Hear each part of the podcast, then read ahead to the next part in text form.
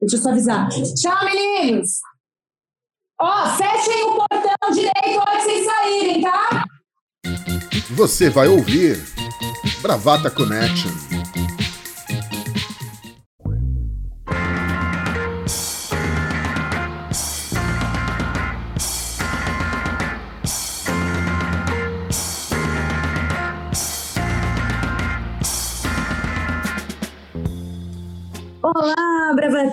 Bravateiros, bravagatas, bravalovers, brava tudo, brava fãs, brava todos. Estamos aqui para mais um Bravata Connection.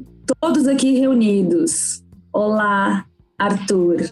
Olá, meus amigos bravateiros, amigas bravateiras, por que não amigos bravateire? Porque tem 1% de ouvintes não binários nas estatísticas do programa. Eu gostaria de dizer quando eu liguei meu computador para começar a gravação hoje, quase fui impedido, porque entrou um, um vírus no meu computador chamado Guardiões de Maurício Gaia e que estava tentando atrapalhar o meu áudio e quase não consegui gravar. Isso provavelmente eu estou levando a culpa por causa de Fernando Juca, que fica criticando o Maurício no programa anterior e eu acabo levando a rebarba. Então, assim, Maurício Gaia, por favor, volte logo, porque os guardiões de Maurício Gaia estão me incomodando. Luca, eu vou dar a palavra para você. Se defenda, meu querido. É, Maurício Gaia é um ingrato. Boa noite. Eu tô rindo dos guardiões de Maurício Gaia me chamando o bravata de brava lixo. Como os guardiões de Crivella chamam a Globo de Globo lixo. É, não, o Maurício Gaia é ingrato. Eu fiz uma brincadeira com ele no último programa e depois no final falei, Maurício Gaia, nós chamamos, volte logo. Mas nada disso adiantou, ele não gostou. O âncora está sensível. Mas mais para o final, falaremos mais disso, porque chegaram cartas para a redação dando, dando algumas pistas. Aonde andará o âncora? Bia, aonde andará o âncora? A gente sabe por onde você anda. Olha, longe de mim querer ser a X9 desse, desse grupo, entendeu? Mas aqui no Amazonas inicia-se um feriadão a partir de amanhã. Ouvi relatos de que há hotéis fechados, entendeu? Para toda uma comitiva de pessoas para aproveitar o feriadão. A galera tá viajando normal, então estamos aguardando aí a chegada de ícones da comunicação junto com o seu com a sua com o seu grupo de, de fãs e com a sua trupe. Com a sua trupe sua entourage. Sua entourage. É isso. Tá certo. Há, há relatos eu vou deixar aqui um espaço para um áudio de Maurício Gaia fala âncora Senhores, Dona Vera tem uma declaração, por favor. É. Boa, boa noite, Dona Vera. Boa noite, Dona Vera. Boa noite. Olha, vocês me desculpem, vocês parem de maltratar meu filho. Não gosto desse. Vocês me desculpem, eu sei que ele já é bem grandinho, mas alguém tem que botar ordem nessa casa. Dona Maurício Gaia. Um abraço para vocês, viu? Maurício Gaia. Um beijo, Dona Vera. Então vamos lá, no final a gente lê as cartas da redação para ver se alguém tem alguma pista de Maurício Gaia. Algumas cartas anônimas, pessoas que não querem se dizer quem são, porque provavelmente tem mais dicas do que outras. A gente segue pedindo para vocês, ouvintes, que escrevam cartas e se comuniquem com a gente. Hoje no Bravata, a gente vai discutir o que está sendo discutido por toda uma eternidade chamada quarentena. Quando para e quando volta. Muita gente, quando começou a quarentena, ficou achando que um dia o sol ia brilhar e a gente ia sair de casa, abrir o portão, voltar a abraçar os colegas e tudo no passado ia ter sido só um pesadelo e que a vida seguiria normalmente. Mal sabia a gente que essa quarentena ia durar uma quarentena e que não vai haver abraços tão cedo. Talvez alguns comedidos com pessoas que você vai escolhendo, mas quem escolher, quantos escolher, como você vai começar a voltar a viver o normal e como e quando as pessoas vão entender que é tudo um processo e que é, que tem gente que precisa mais do que outros e precisa estar fora e precisa estar dentro. É esse assunto que a gente vai discutir hoje. Juca, faça uma introdução para a gente sobre é, a grande discussão que agora, principalmente, as pessoas estão começando a sair mesmo. Tem um feriadão aí, a gente está vendo todo mundo ir para a praia. É, é, já, as praias estão proibidas de serem frequentadas, na sua grande maioria. Você pode entrar para dar um banho de mar e voltar e correr, e obviamente ninguém é, faz isso. Todo mundo senta, aboleta a sua cadeira na praia, sem máscara, e a gente meio que já está vivendo esse é, o pós-quarentena. Fala um pouco sobre isso. É, a gente, só para dar uma, uma situada no ouvinte, a gente, nós do Bravata, a gente evitou durante bastante tempo, né? O tema pandemia, o tema quarentena. É, no começo a gente falou bastante sobre isso. É, até para também para desanuviar, para falar de outras coisas, para né, não deixar só essa pauta dominante que já é algo que afeta, afetou a vida do planeta, de todos os seres humanos e com os ouvintes do Bravata não seria diferente.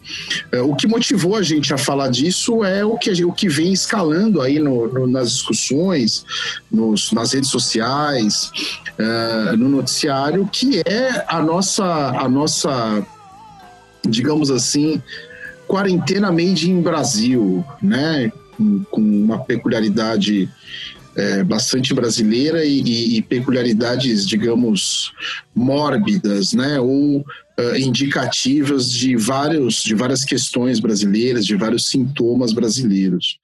Uh, a pandemia não acabou, é claro, é óbvio, né? Hoje a maioria dos estados e das cidades brasileiras, ou boa parte delas, está num, no chamado platô, né, numa média estável já há algumas semanas.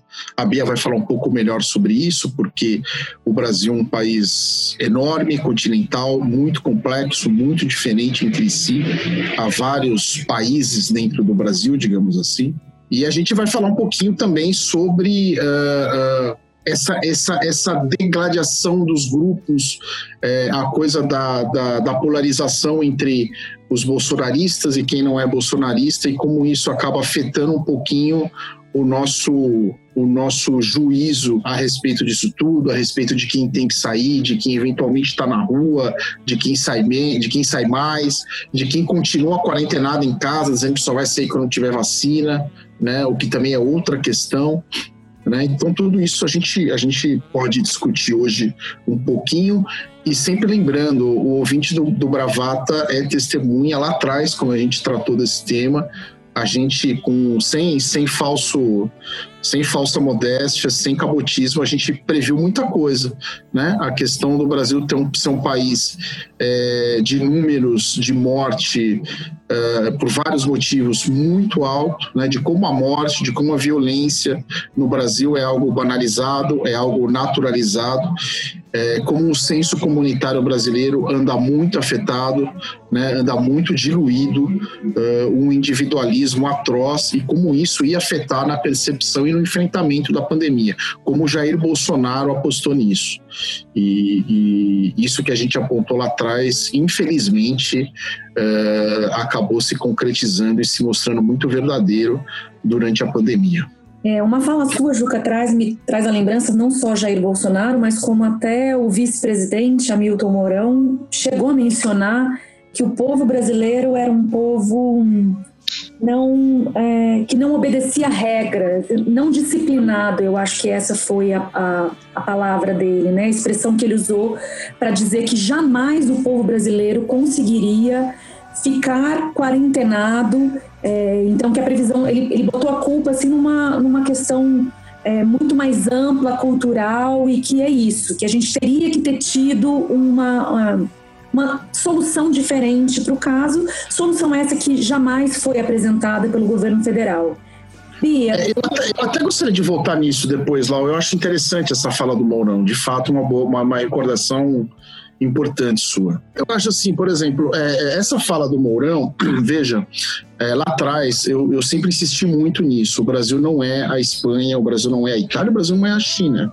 Né? Como é que a China impôs um lockdown na região de Wuhan? É, de Wuhan. A China é, de fato, uma ditadura. Né? Então, quando as pessoas falavam aqui, aqui no Brasil, ah, tem que pôr um lockdown, né? É, é, essa coisa de você falar da ciência sem um, uma visão política da coisa. Eu sempre me perguntei, como é que a gente vai impor um lockdown no Brasil é, tendo Jair Bolsonaro na presidência? Um estado de sítio? A gente vai dar esse tipo de poder ao presidente da República, um presidente com claras tendências e claras vontades autoritárias. E essa fala do Mourão diz muito sobre isso. Eu acho que o, o que o Mourão está querendo dizer aí é: o brasileiro não tem disciplina, o brasileiro não tem cultura, e o que o brasileiro precisa, precisaria, é do chicote. O que o brasileiro precisa é do coturno. Desculpa interromper teu raciocínio, senão eu vou esquecer um negócio aqui. Só tem uma coisa que eu não concordo. Assim, eu acho que o Bolso, o fato do Brasil não ter entrado em lockdown não é não é consequência de ter Jair Bolsonaro no poder.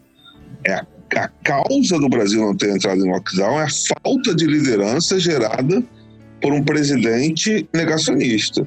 Entendeu? Ah, não. Não, não, não. Eu, eu, se minha fala sugeriu, é, sugeriu algo diferente, eu me comuniquei mal. Não, não é assim, é, é só, só, só que aí eu te dou o elemento para você poder me, me rebater, me contra-argumentar.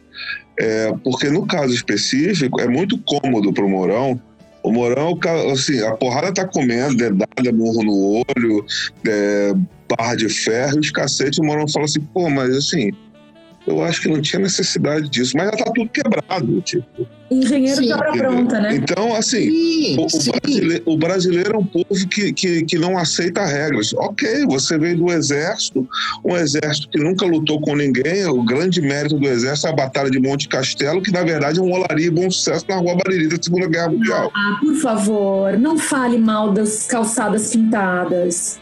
Entendeu? E os coqueiros. Ué, é, assim, não, veja, eu, a, minha, a minha fala, Arthur, eu não estou querendo livrar a responsabilidade do Bolsonaro nisso e nem do Mourão. Óbvio, o que eu estou dizendo é o que está por trás dessa fala do Mourão, que é uma fala cínica. É uma fala cínica no momento já de seis meses de pandemia. Mas o que está por trás, a ideia dele é justamente essa vocês queriam, vocês queriam lockdown, o brasileiro não respeita a regra. O brasileiro precisa do chicote, o brasileiro precisa do coturno, o brasileiro precisa da arma na cabeça, o brasileiro precisa da, do, da, do autoritarismo. É isso que ela fala do Moro. Eu não estou dizendo que ele tem razão, não é isso. Eu estou tentando interpretar a fala dele nesse momento que sim.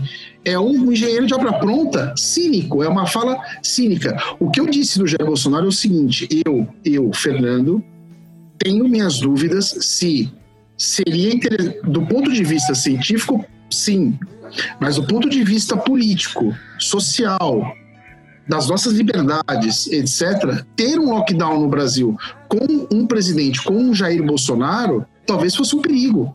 Um perigo a mais. É, é essa, é essa minha, digamos, provocação aqui. Entendeu? É, agora, o que está por trás da fala do Mourão é isso. O que está por trás da fala do Mourão é quando o Bolsonaro fala: tá vendo? O STF não deixa, não deixa eu governar. O Congresso não deixa governar, a Globo não deixa governar. O que o Mourão está falando, de, de, outra maneira, é exatamente isso. Esse país precisa do chicote, esse país precisa da autoridade. É, é essa a fala. Porque dele. naturalmente as pessoas não têm disciplina, ou seja. Agora, o que a Laura falou, a Laura ou a Bia, não sei, é, é a verdade. Esse plano do governo nunca, jamais foi tentado, foi, foi, o governo nunca teve plano nenhum. A ideia de Jair Bolsonaro sempre foi: saiam à rua, é uma gripezinha, a economia não pode parar, etc, etc. Todo mundo sabe. O que eles sabiam, na verdade, que não sabiam é a gente não consegue impor um lockdown, a gente não consegue fazer testagem em massa, a gente não vai conseguir coordenar, a gente não tem dinheiro. Então, o que a gente vai fazer? Vamos salvar a economia. Porque é o que Exato. a gente porque se a gente fizer do jeito que está sendo feito lá fora, a gente vai quebrar. E quem quebra sou eu, é o meu governo. Então, o que ele fez? Tentou atrapalhar, tentou fazer com que não houvesse a, a paralisação e estava no discurso: nós todos vamos morrer. Ou seja, vamos para a guerra. Nós não podemos ter medo. Vamos então, porque é como se o governo deles estivesse, porque é aquilo que a gente sempre fala. O narcísico o tempo todo aparece. Precisa, isso aqui precisa ser salvo, porque senão eu vou pro buraco. Então vocês vão à guerra e o que sobrar, a gente faz de um país. Né? Como se a economia não, né, não viesse a reboque disso, como se perdas e mortes não, não fossem afundar a economia. Portanto, é isso. E aí coube a ele o papel de o STF dar ali mais liberdade para os governadores atuar e o Bolsonaro tira o pé e diz: bom, agora o que der errado. Não tá comigo. Não sou eu. Exato. Não, e, e, e, dois aspectos aí, né, Laura? Primeiro que, por exemplo, é, é, é canalhas que, que passam, que, que ficam justificando esse governo, Alexandre Garcia, por exemplo, é um deles, né? Falou essa semana, uma semana passada. Mais da metade de quem morreu do coronavírus era para ter morrido mesmo. E falou com essas palavras. Não estou mentindo, não estou exagerando. Né? As vidas são descartáveis. E outra coisa, a história da economia saiu essa semana, o Brasil entrou numa depressão, numa recessão de 9,2% esse ano. E Paulo Guedes, um vendedor de terreno na rua, um picareta, um homem que não sabe nada da administração pública, nada, nada, nada, nada. O Poço Ipiranga de Bolsonaro falou na maior, na maior cara de pau. Ah, não, mas a culpa é da pandemia, sendo que os números dos três primeiros meses, ou seja, ou seja, janeiro, fevereiro e março, apontavam para já uma queda de 2,5% do PIB, sem pandemia de modo que o governo seria um desastre econômico, claro, agravado, foi agravado pela pandemia, mas seria um desastre econômico de um jeito ou de outro. Bia, vou devolver a palavra a você, que eu queria que você também, é, que você vive em Manaus. A gente estava falando aqui sobre as diferenças. É, a gente fala do brasileiro como se fosse uma unidade cultural, uma unidade, mas nós tivemos questões específicas em estados. Embora o comportamento tenha sido um pouco igual em todos, pessoas precisarem trabalhar, irem para a rua, e essa coisa de não usa máscara, não respeita o distanciamento, ou até impedido de respeitar o distanciamento, porque você precisa pegar o transporte público, você precisa trabalhar, você precisa estar na rua. Então tem, tem todas essas camadas. Eu queria que você contasse um pouco daí, principalmente porque a gente também falou da sensibilização é, que, de certa forma, foi anulada, né? O número de mortes quando a gente via lá fora aquele número e falou, vai chegar aqui essa onda, a gente assustava como se a gente estivesse esperando um tsunami.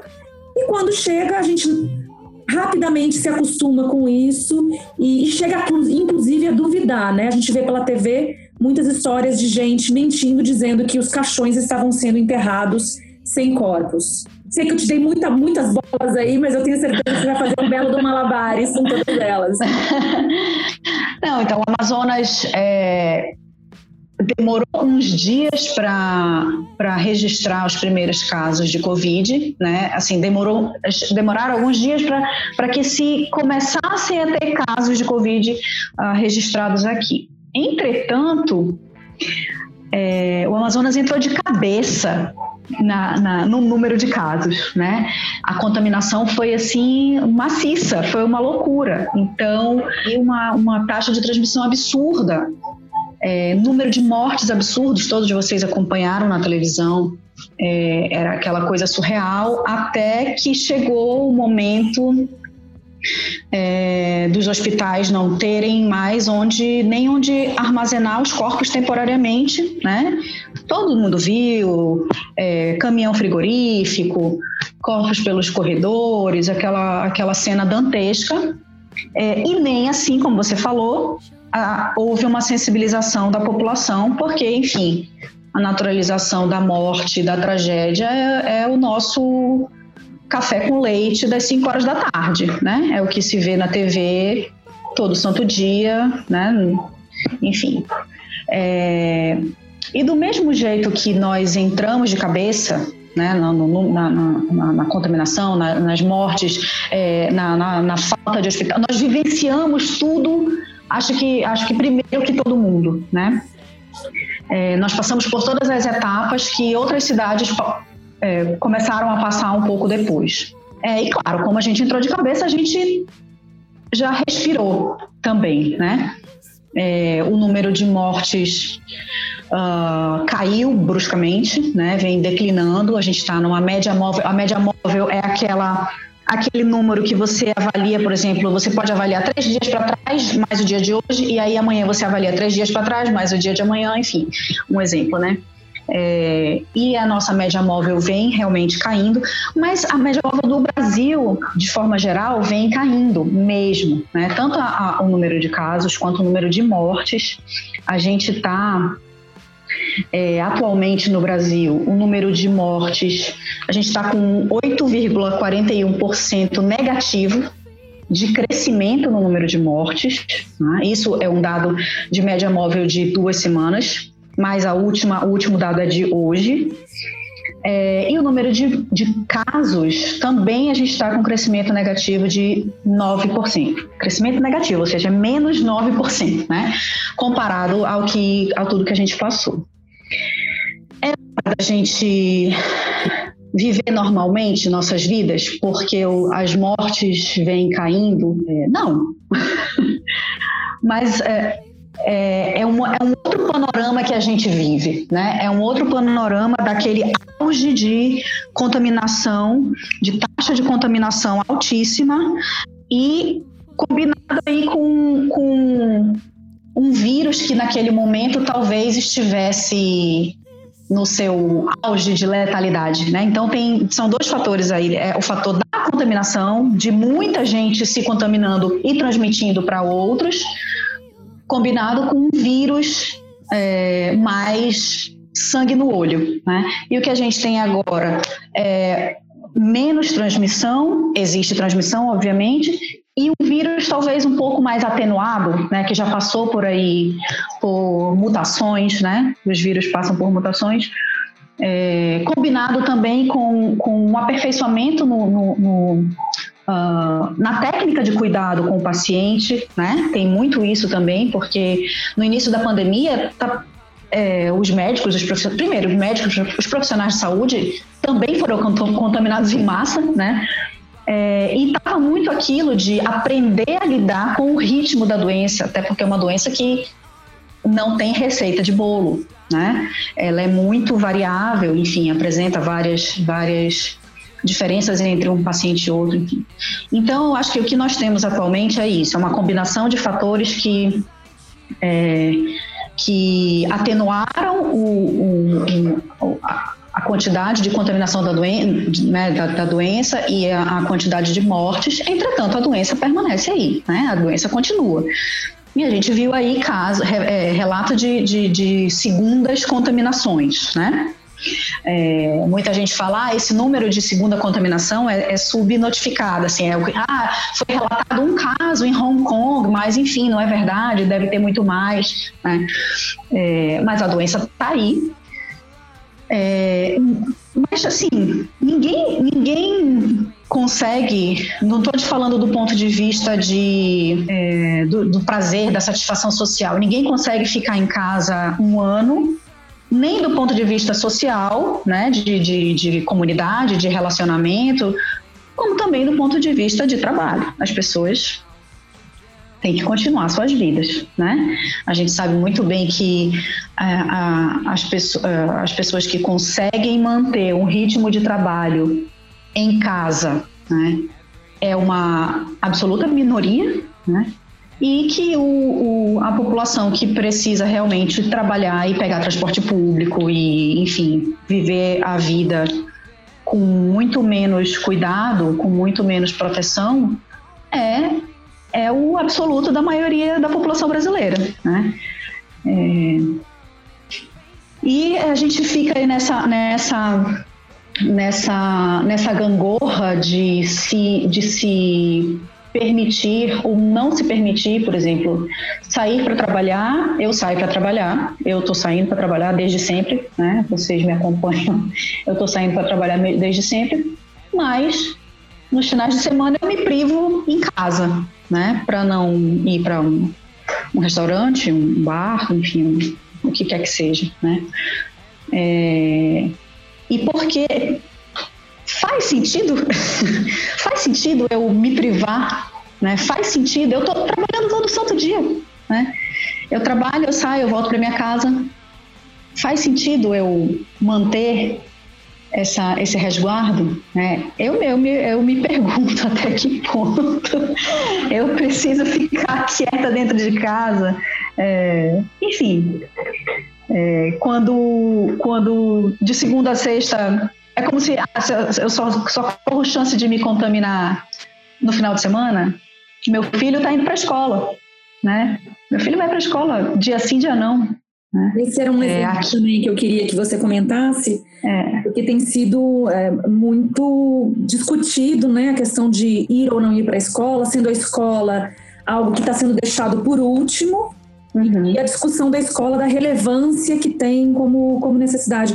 Eu vou mandar essa para o Arthur, e, e, bem essa, essa bola aqui para você mais redonda, porque a Bia falou uma coisa que é muito importante. Ela sai para trabalhar e o trabalhar sendo uma necessidade é, econômica e, e, não tem, não, ela não tem essa opção de ir ou não. E obviamente no fim de semana é alguma coisa ligada ao prazer, você restringe, porque daí você está fazendo escolhas, assim, o quanto eu me exponho. Eu já me exponho no trabalho, já estou correndo esse risco, mas eu, eu escolho a me expor menos.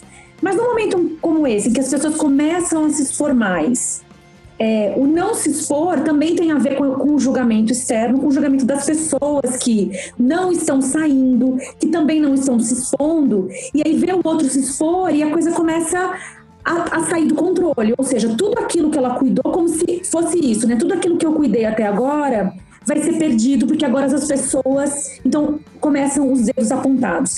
Aí na Inglaterra eu vi uma reportagem, é, a polícia chegou numa rave, tinha não sei quantos jovens muito loucos, sim, aglomeração de primeira mesmo, assim, pé na jaca. É, e aí são, são esses níveis, né? A, a, na Europa está se fazendo muito apelo aos jovens para que eles é, exerçam o direito do social, pelo menos de maneira mais comedida. É, e eu queria ouvir um pouco você, porque aí tá um, a gente tá, vocês estão um pouco mais na frente, né, na questão da pandemia. O número de casos deu uma subida de novo, está preocupando algumas autoridades. É, como lidar com isso, Arthur? Então, aqui é, o que acontece? É, realmente deu uma subida no número de casos, o número de mortes desceu radicalmente. A gente está com, hoje, por exemplo, a confirmação foram 10 mortes no Reino Unido. É, embora o governo seja uma bagunça, né? Porque o Playmobil do capeta ele não ajuda. Mas o fato do Boris Johnson ter ido para a UTI ajudou no momento do lockdown, porque era o momento da dúvida ainda sobre a imunidade de rebanho ou não. E quando ele foi para a UTI, ele viu a gravidade do que poderia acarretar. E isso salvou a vida de, de milhares de britânicos e pessoas que vivem no Reino Unido. Eu acho que a maior diferença é, do Reino Unido e da Europa em si é o senso de comunidade. Eu não vou acreditar isso a governo. Você tem um senso de comunidade e esse senso de comunidade permite que a maioria das pessoas, o senso comum, elas sigam uma regra de você poder manter as coisas dentro de, um, de uma normalidade.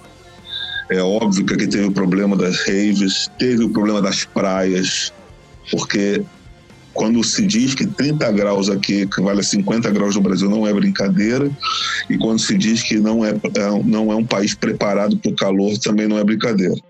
Mas mesmo dentro dessa, dessa anormalidade, desse, dessa rebeldia, o fato de terem tido fronteiras fechadas para alguns países, você tem lista semanal de quarentena, por exemplo, essa semana entrou a Croácia, então você foi para a Croácia, você fica 14 dias obrigado a ficar dentro de casa. É, senão você paga mil libras de multa. E Portugal saiu agora da quarentena, então as pessoas vão, elas vão mudando o, as, o, as férias, né? Tem um pessoal viajando para a França, lá para Saint-Tropez, aí entrou na lista da quarentena. Foram para a Croácia, entrou na lista da quarentena, agora está em Portugal. E aí por aí vai. Essas questões é, são muito sustentadas por esse, por esse senso de comunidade. Não é que todo mundo tem esse senso de comunidade, senão não teria uma, uma rave com vários jovens, né? Porque o jovem sempre se acha imortal. O jovem, às vezes, tem que acabar. É, nós já fomos jovens e não acabamos, então sabemos bem no que dá. Né? Mas que é natural dessa, dessa quando a gente é jovem a gente tem essa sensação de imortalidade perene, né? A gente só começa a ver isso mudar quando a gente vê pessoas ao redor da gente morrendo e aí a gente começa a ver que a gente não é tão imortal assim. É, esse senso de comunidade permite que os pré-julgamentos sejam diminuídos. É, e no Brasil você tem sociedades partidas. E dentro das sociedades partidas você tem micro-sociedades partidas, porque o fato de você ser de esquerda, por exemplo, não quer dizer que você se dê bem com outro nicho da esquerda, por uma série de fatores. Ou o fato de você ser de direita não quer dizer que você se dê bem com um nicho de direita. Você pode, inclusive, ser comunista de direita no Brasil. Tudo isso é possível. É, eu acho isso uma, uma, uma, uma questão muito sensível. Né? E, e, talvez seja a coisa mais importante, porque aí eu vou voltar no que a Bia falou, vou sair um pouco da Inglaterra, vou entrar no geral, porque são coisas que, que me dão exemplos. Eu vou ter, eu, assim, eu tenho me policiado para não personalizar as coisas, porque, enfim, mas tem um detalhe que eu queria dizer, personalizar. O meu filho não está indo para o colégio ainda, está fazendo aula online. Eu falo com meu filho todo dia. Eu percebo muitas vezes o meu filho muito só eu falo isso com a mãe dele. Ele inventar brincadeiras, ele está sentindo falta do contato com os amigos. A mãe dele tem grandes amigos que respeitam a quarentena e têm filhos, e estão brincando, porque é essa confiança que os laços de amizade têm. E eu não, e eu dou todo o apoio para isso. Porque meu filho precisa viver. Agora ele precisa viver dentro de regras de segurança. É, então, se eu sei que, e eu confio plenamente que a mãe dele não colocaria a vida dela e principalmente a vida dele em risco. Entendeu? Isso precisa ser avaliado. Não é o censo das microcomunidades que vai julgar isso. Entendeu? Eu não permito que esse tipo de coisa guie a minha vida. Muito menos a do meu filho. Não estou dizendo que furar a quarentena seja, seja necessário, permitido. Estou dizendo que é, há nuances que não podem ser desprezadas. E dentro desse aspecto das nuances que não podem ser desprezadas, a gente tem que tomar cuidado com as simetrias. Porque, assim, se você se coloca na, na visão do cidadão médio, eu estou tentando colocar um ponto de vista, não é uma concordância minha, mas, por exemplo, vamos supor que eu moro em subúrbio carioca, tá? qualquer subúrbio ou na periferia de São Paulo. Eu voltei a trabalhar. Então eu estou pegando o ônibus. O ônibus não tem isolamento social. Eu estou pegando o ônibus, eu estou me roçando nas pessoas, não porque eu quero, mas é porque o negócio está amassado.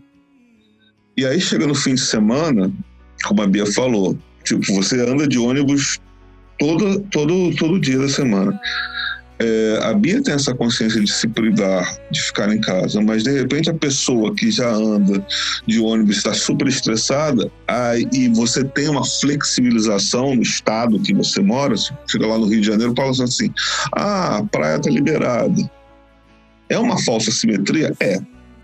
Mas aí como é que você vai colocar na cabeça de uma pessoa média que você pode ir para o trabalho se colocar em risco toda semana e não pode ir à praia dar um mergulhinho rapidinho? Porque tá está permitindo dar um mergulhinho rapidinho. Entendeu?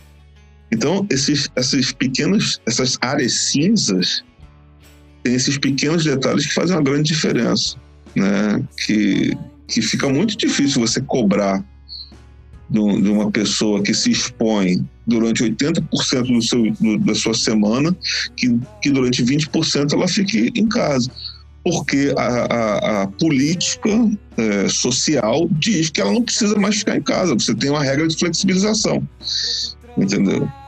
Então, é, são, são coisas que, na minha cabeça, ainda precisam ser mais concatenadas. Você tem um restaurante que está aberto, entendeu? Você tem o, o, as atrações turísticas abertas, os museus abertos, tem uma série de fatores você tem de confiar que o poder público te proporcione segurança para que isso seja usufruído. Tá? Se eles vão proporcionar ou não, isso é uma outra história, entendeu? Mas é muito difícil você criar uma régua moral quando o teu ordenamento social te mostra uma vertente diferente. Bia, você queria falar? Eu queria, é, você mencionou aí, a gente estava falando um pouco de escolas. De novo, o Brasil é, são vários Brasis, né? É, a, a, as escolas particulares aqui no Amazonas voltaram há um mês. há um mês. E eu li essa semana que as escolas em São Paulo, algumas escolas, não vão voltar. É... Houve casos de Covid na escola do meu filho? Até agora não. Sorte? Não sei. Tá imune? Não sei. Mas é aquilo, da feita que eu, eu Uh, nós optamos, decidimos, vai voltar, né? A gente vai permitir que as crianças voltem. É o que você falou, Arthur. Você, você tem que uh, confiar, entregar que as coisas estão sendo, é, estão sendo organizadas e, e, preparadas da melhor forma possível. É, a, a universidade onde eu dou aula, as nossas atividades presenciais vão voltar em outubro e a gente está numa preparação, uma preparação séria para receber esses alunos, porque a responsabilidade é absurda, né? Então, é, parado, é, inerte, fechado numa bolha, como se a, como se a vida não, não, não, como se a vida pudesse parar, infelizmente não dá para ficar, né? Não dá para ficar. Então, a gente faz o melhor que, que eu como mãe, né? É, claro que nos primeiros dias eu ficava com aquela coisa, mas assim, ou eu, ou eu entrego, ou eu entrego meu filho, confio é, que, as, que as coisas estão organizadas, ou eu, eu, deixo ele trancado dentro de casa com, com dermatite seborreica, que foi o que ele teve por causa de estresse né, que a gente às vezes também nem imagina como essas coisas afetam as crianças. E por isso que você falou, porque não, não tinha brincadeira, não tinha amigo, não tinha relação né, nenhuma, ele ficou, né, como a maioria, da, como muitas das crianças ficaram, né, é, e é isso, a gente vai voltando a, a, a, as camadas da nossa vida é, aos poucos, né, e, e eu acho que a gente precisa é, se despir um pouco de, de, da neura sem, sem, sem entrar no lado da leviandade de que a doença ainda existe, né? Mas, sinceramente, não dá para eu ficar trancada em casa esperando uma vacina que eu não sei quando chega.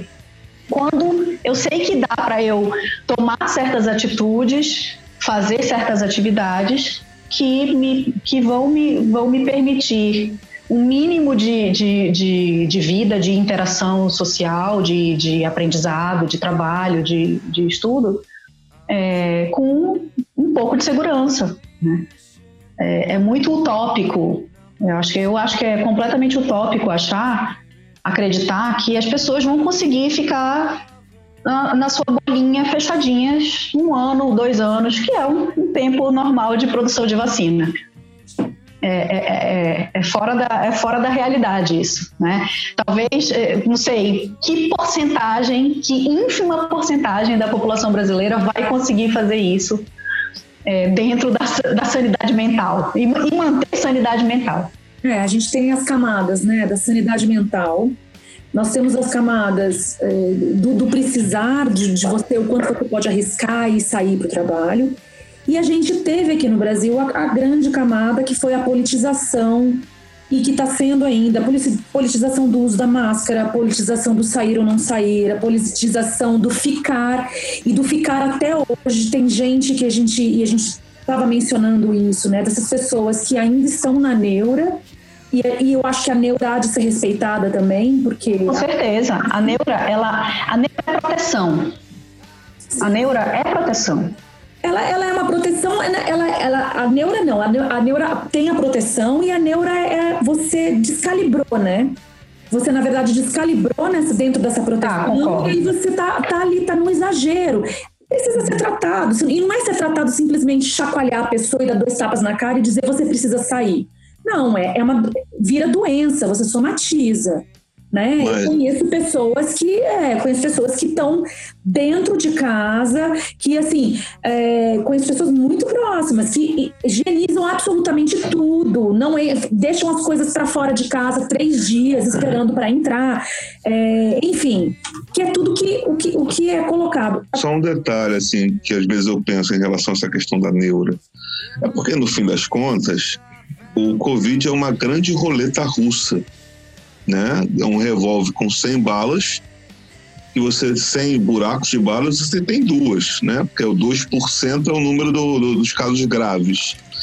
Então, assim, é, nem todo mundo gosta de brincar de roleta russa, no caso, né? E, e, e aí, assim, tem um, alguns, são as nuances que, eu, que, a gente vinha comentando antes. Tem alguns calos que apertam, são diferentes. Pessoas que têm, que têm um passado na família que cujo risco é, se anuncia, pessoas que têm o próprio risco, que são bronquite ou coisas afins. Então, é, é perfeitamente compreensível essa, essa, esse extremo cuidado, né? Então, é só esse, esse detalhe que eu queria colocar. Não, eu veja, é, eu a Bia falou uma coisa no começo da fala dela que me chamou a atenção e isso vem me chamando a atenção desde o início da pandemia. Quando a Bia fala, ah, nós vamos voltar a viver normalmente. Em lugar nenhum do mundo existe a vida que existia até fevereiro, janeiro, março. Em lugar nenhum do mundo. Assim, eu fico vendo as pessoas nas redes sociais falando: ah, é porque a vida voltou, já tem vacina. Desculpa, viver com máscara o tempo inteiro na rua não é vida normal. É, é, quando a Laura fala, estamos todos de acordo que o governo Bolsonaro, os bolsonaristas politizaram a questão de uma maneira é, é, é, é sórdida e, e, e, e, rotineira na pandemia, como tudo que eles fazem, que é a maneira deles governar, que é esse engajamento de jogar um contra o outro. Agora, boa parte da esquerda também uh, politizou. Politizou quando exagerou no, no, na previsão do número de mortos lá atrás. Politiza hoje quando julga as pessoas que estão na praia. Eu também acho que não deve se aglomerar na praia, mas eu vou julgar a pessoa que passou seis meses enclausurada dentro de casa, que está pegando um ônibus, que está trabalhando, porque a sociedade não se divide bonitinha entre a elite que pode fazer quarentena e que vai à praia e o trabalhador que está no ônibus trabalhando. Não, a, a, a praia é um espaço democrático. Eles vão se misturar. Então não dá para você fazer essa divisão estanque uh, da sociedade. Vocês estão aqui de um lado e vocês estão aqui do outro lado. Não é isso, não é assim que funciona. Eu, eu, eu, eu tendo a achar é, que o Bolsonaro, na sua surdidez, é, ele fez uma leitura, talvez instintivamente, quando você fala da economia, Laura, de um viés muito praticado no Brasil, que é a coisa da, da, da de que o trabalho forja caráter, de que da questão moral do trabalho. Ele, ele, ele jogou com isso ele jogou com isso. O brasileiro glorifica fazer hora extra. O brasileiro trabalhar, trabalhar doente. Trabalhar doente. Porque se você está com uma gripe e não vai trabalhar, é coisa de vagabundo. Então, ah, são muitos aspectos. Essa coisa de você falar que a pessoa que não fez quarentena é porque ou é bolsonarista ou, não, ou é contra a ciência, esse discurso por parte também da esquerda, também foi uma politização. E eu digo mais, essa coisa da neura, eu não sou tão condescendente com isso, não. Não sou mesmo, porque estamos aqui defendendo a ciência, vamos defender a ciência. Desde o início da pandemia, há vários estudos dizendo que o vírus não fica em embalagem. E aí a pessoa está em setembro colocando coisa na máquina de lavar roupa, de máquina de lavar louça. Então, assim, nós vamos defender a ciência, vamos defender a ciência. O, o, os países que não tiveram, que, que saíram do lockdown, por exemplo, o Brasil nunca esteve em lockdown. Em todos esses países foi permitido fazer atividade física. O Arthur é testemunha disso na Inglaterra, com regras, com restrições. É o que eu estou falando. Ninguém voltou ao normal. Só só a esquerda brasileira que diz que você não pode sair na rua para fazer uma caminhada, para fazer um, um exercício físico. Então, essa politização não foi só de um lado, foi de outro. E aí você acaba. É, é, eu acho que é um movimento de você não conseguir entender uh, uh, direito o que está se passando na rua. qual é a real necessidade das pessoas, qual que é, inclusive, a real necessidade mental, de saúde mental das pessoas, de ficarem clausuradas em casa. Não só de ficarem clausuradas em casa, mas de terem seus, seus planos modificados, seus desejos afetados, os seus sonhos, etc. Eu, e, e eu não consigo deixar de pensar e fazer uma analogia com a eleição de 2018 tem muita gente até hoje que está preferindo bater no povo que elegeu o Bolsonaro do que bater no Bolsonaro, do que bater no governante. Como se a eleição fosse uma coisa para sempre. Aqui, exatamente. A gente tem um problema no Brasil, um problema grave. É um presidente e um governo que não se preocupa com as pessoas, que rifa as pessoas, que rifa a vida das pessoas. Esse cara, esse governo tem que estar tá na mira parodiando Wilson Witzel. Tem que mirar na cabecinha. Esse governo é que tem que ser tem que ser é, é, é, escrutinado, criticado. Agora, eu não sou condescendente com o povo, não é isso. Mas o Brasil é um, é um país de gente que sobrevive, que aprende a sobreviver sempre. E o que a gente está fazendo nessa quarentena, bem ou mal, é isso. Agora, se condenar o cidadão, eu também acho, tem que multar o cara que está sem máscara na rua, ninguém está dizendo o contrário disso. Agora, vamos, vamos com calma, porque a coisa não é tão simples assim. Você começar a demonizar quem está na rua, eu vi uma, eu, eu, não gosto de, como o Arthur falou, de, de personalizar, mas só para citar um exemplo, eu vi uma pessoa no Twitter há duas semanas atrás dizendo: é, o meu auxílio emergencial vai acabar, eu vou ter que sair na rua, eu vou ter que abandonar minha quarentena e eu estou com medo de ser julgada. Eu falei para ela, sabe o que você faz para quem te julgar, para quem te, te criticar? Manda um boleto. Manda um boleto para ela pagar. E, assim, eu, eu, eu, eu acho que é, essa é, mais uma vez, essa coisa da polarização, essa coisa de você enxergar a árvore e não enxergar a floresta está nos afetando e afeta demais esse debate. Só queria colocar aqui, eu não, eu não acho que a gente vai voltar à vida normal. Não é que, eu, que a gente vai voltar à vida normal. A vida normal é passado. Não, só é voltar, pois é, mas é voltar à vida. Exato. É voltar à vida. A vida possível. Exato. O que a gente tem que estar discutindo é a vida possível. Exato, é, é isso. De higiene, de precaução. E não simplesmente dizer, não, a gente tem que estar em lockdown. É, assim, gente, desculpa, a gente está em setembro. Isso é uma, isso é uma desconexão com a, é, com a realidade, com a rua, total. Como a Bia falou é, é, é, lá no começo, são seis meses. Quem é que vai aguentar isso? Será que, será que isso também não é deixar de ter empatia com as pessoas? Esse julgamento severo? É síndrome de Estocolmo, calor de Nova Delhi. Aí não tem para ninguém. Maria Laura, agora eu vou falar uma coisa para você. Sem a gente combinar, você citou a rave da Inglaterra, né? Veja que coisa. Chegou uma carta aqui de um ouvinte dizendo o seguinte: que Maurício Gaia era, era um dos DJs dessa, dessa rave. Eu me remexo muito, eu me remexo muito, remexo muito. Eu me remexo muito, eu me remexo muito. Eu fiquei em choque, eu nem sabia disso, né? Dessa, dessa, desse acontecimento. E olha sabe que nós somos pessoas que não julgamos, né? Não sabe julgamos. Quem deu, sabe quem se deu bem nisso tudo? Essa situação toda até agora de quarentena e tudo? Ronaldinho Gaúcho. Vem comigo. Acompanhe comigo, caro ouvinte, caro ouvinte. Ronaldinho Gaúcho foi para o Paraguai e teve menos de 100 mortes de Covid. Ficou preso no Paraguai, fez uma quarentena no Paraguai durante cinco meses, respeitou a quarentena.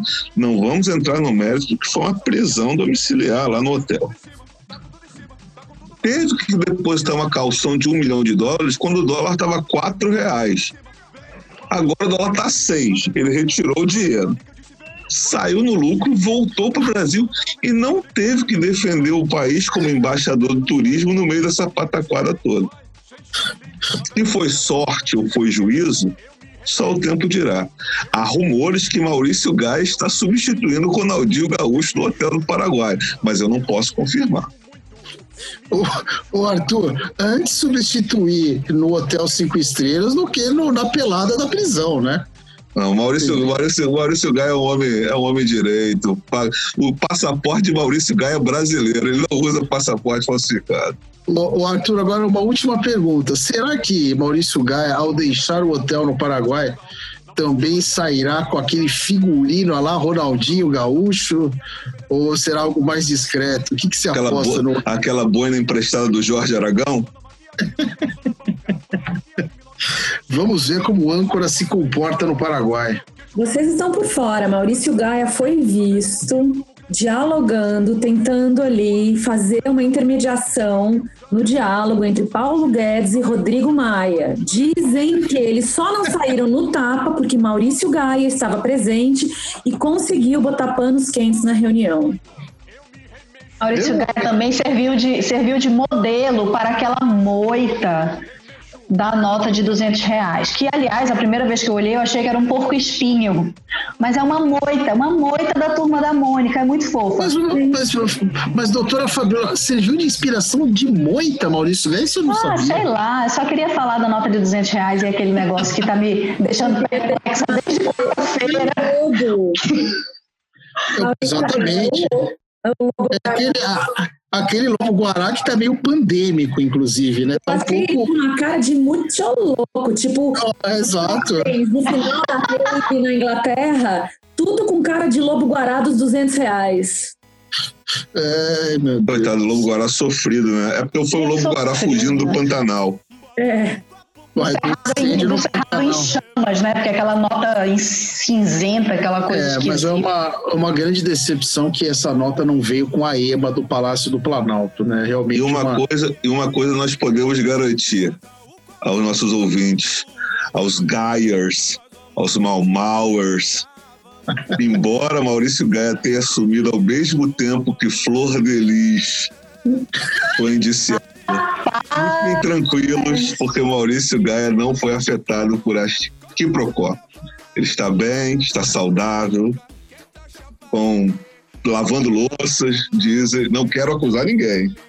Eu não. Na minha casa na- tem uma louça gigantesca. Significa que Maurício Gaia não passa por aqui há muito tempo. E vou dizer Maurício- mais, aqueles órfãos de, de flor de lis, alguém precisa cuidar deles, né? É. o que eu ouvi Maurício Gaia dizer foi o seguinte: é, é, as perucas de Flor de Lis foi ele quem deu o toque, porque foi ele que deu o toque na Beyoncé também, aonde comprar, que são elas compram no mesmo lugar.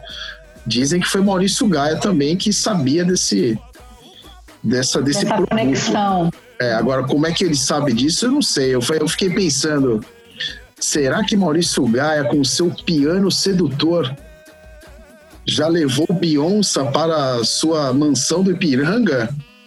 Ah, nas costas de Jay-Z? Falei, tudo é possível com Maurício Gaia, gente. Maurício Gaia é o ser onipresente. Incrível. E onisciente, né? Sim. É, daqui a pouco ele pinta na gravação. Ele está aqui. Ele está aqui, vocês que não estão vendo. É. Quantas vezes nós já pronunciamos Maurício Gaia neste episódio? Estimado ouvinte, estimada ouvinte.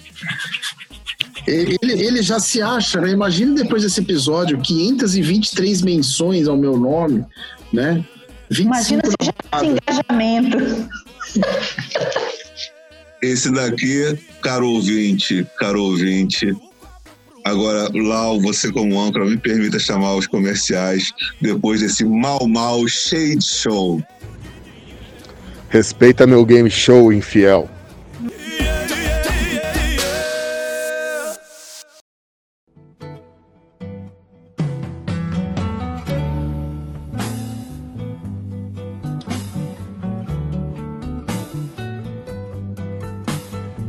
Estamos de volta, pessoal, e agora a gente vem com as dicas. Juca, diga a sua.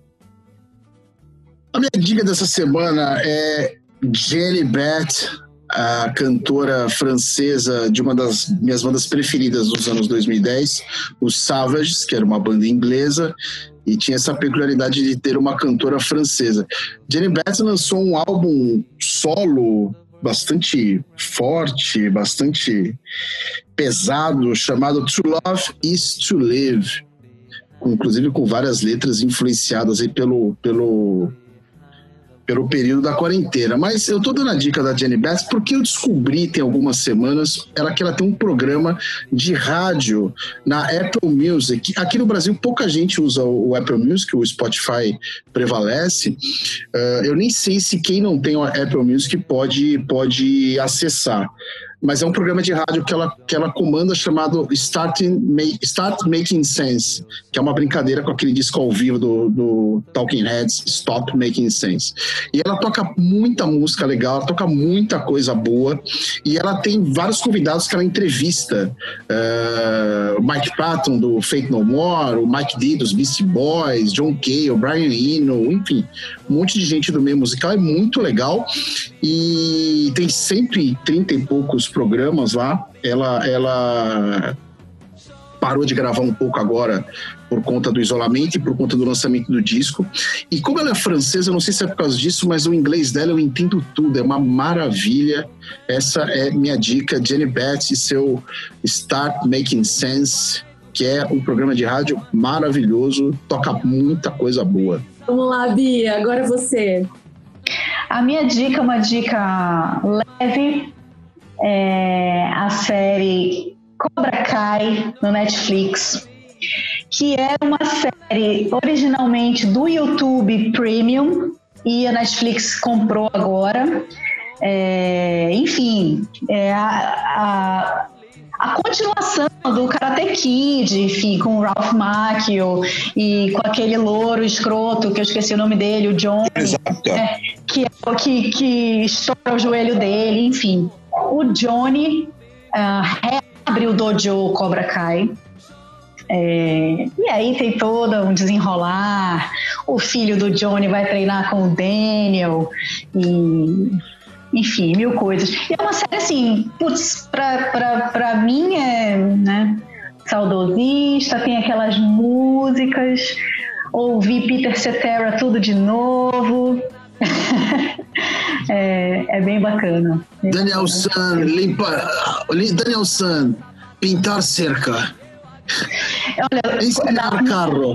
A cena em que o Daniel San leva o, o, o jovem aprendiz dele para a antiga casa do Sr. Miyagi é, a casa está fechada, o senhor Miyagi já faleceu. Na hora que ele acende as luzes e que você vê aquele pátio com, com os carros todos cobertos, nossa, deu, deu um, deu um apertinho no peito, aquela cerca toda. Você falou naqueles carros todos cobertos, a gente viu o Fernando Juca tremer.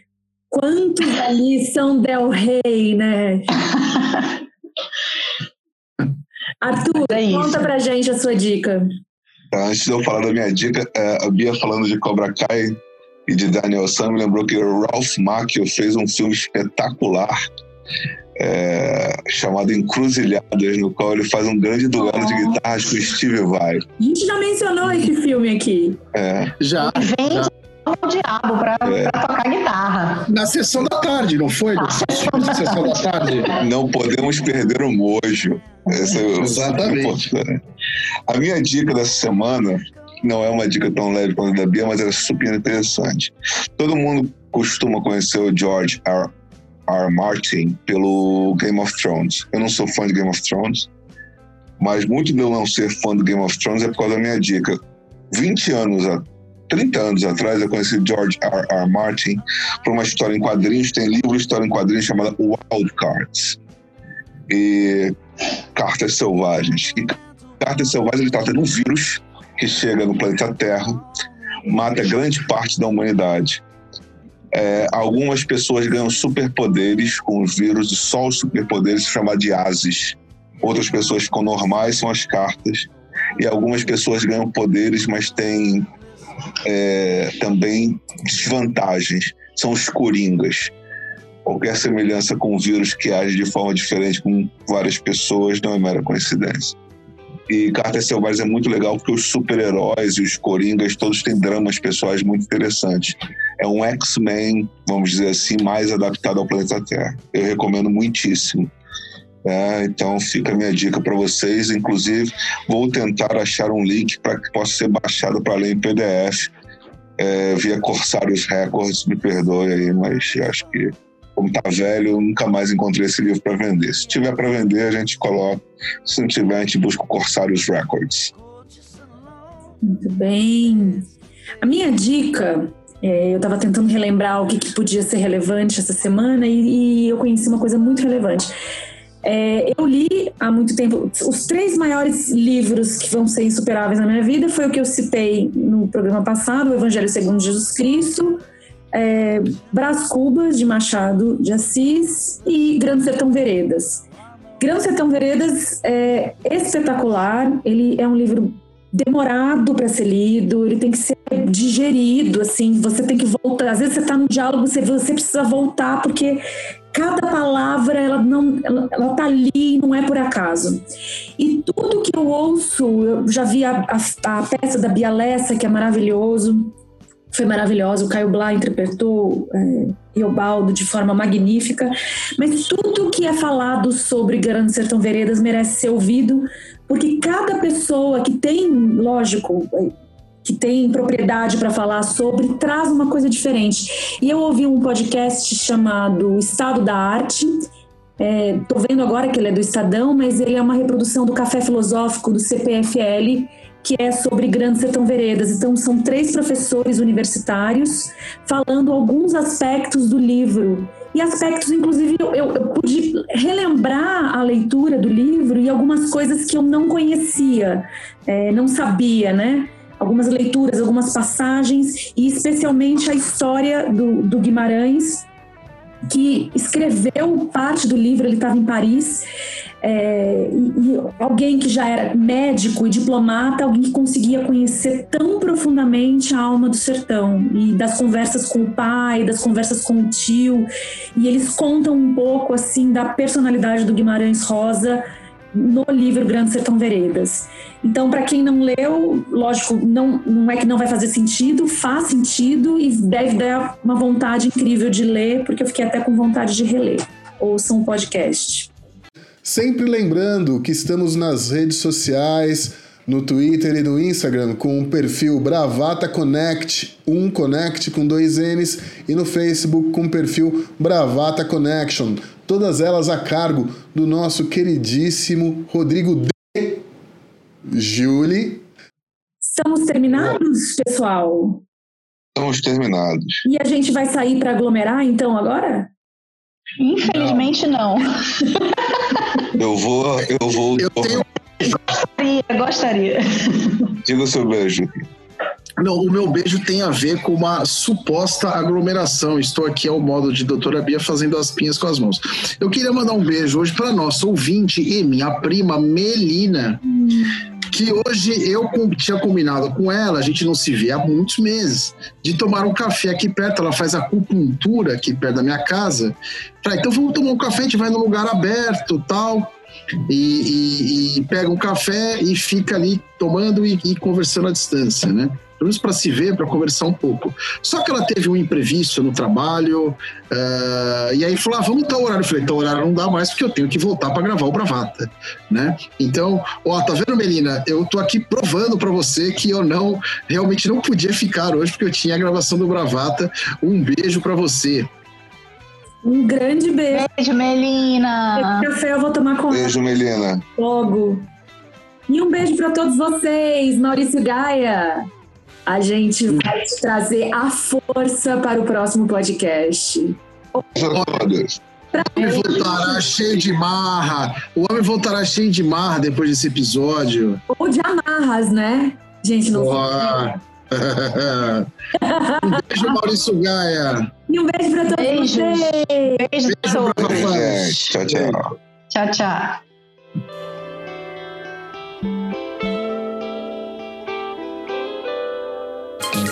Você ouviu Bravata Connection.